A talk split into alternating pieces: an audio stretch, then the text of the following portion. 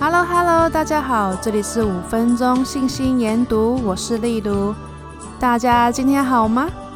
想问一下大家，通常在接收到执行秘书的通知，说等等聚会完后，主教要找你面谈的第一个想法是什么？可能是 Oh no，主教要给我试工了吗？然后当主教真的给你试工时，可能会觉得。啊，我我我我做不到，我怕我自己无法胜任，或是觉得明明有更好的人选，怎么会找我嘞？给予事工是表达信任的其中之一方式，信任使人变得坚强而获得力量。所以，我们来看看尼斐是如何信任信心动摇的爸爸李海，然后帮助他获得力量。在尼斐一书第十六章描述到李海一家人。拿到铜叶片之后，他们继续往旷野走。有一次，李斐他出外打猎时，把弓箭折断了，所以得不到任何食物。他的家人因为旅途劳累，然后又没有食物吃，真是痛苦，所以就开始抱怨了。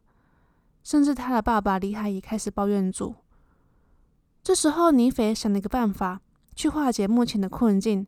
首先，他制作了一个木质弓箭，然后。去问他的爸爸李海说：“我该去哪里取得食物呢？”尼斐一书第十六章二十三节。其实尼斐本来可以自己去求问神去哪里取得食物的，但他没有。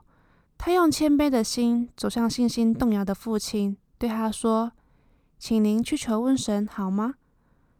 尼斐这么做的原因是，他知道这样才能使他人变坚强。他也知道名字的信任能使人获得力量，所以李海求问了主，主也回答了他的祈祷，继续带领他们一家人回归到事工。被赋予责任是一种信任的表现，能使软弱变坚强，同时会感受到来自神的力量，有能力去做并增强信心。所以，当执行秘书通知你说，等等聚会完后，主教找你面谈。当面谈施工时，请不要害怕，勇敢接受吧。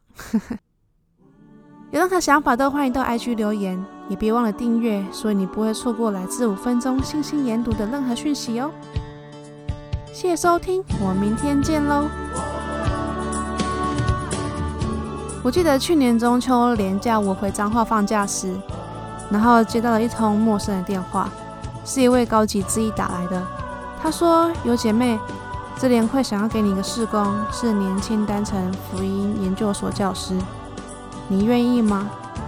我心想真假找我，最后我接受了。然后回台北后，王老师说，目前你是我们老师群中最年轻的，那来尝试一个新的方式吧。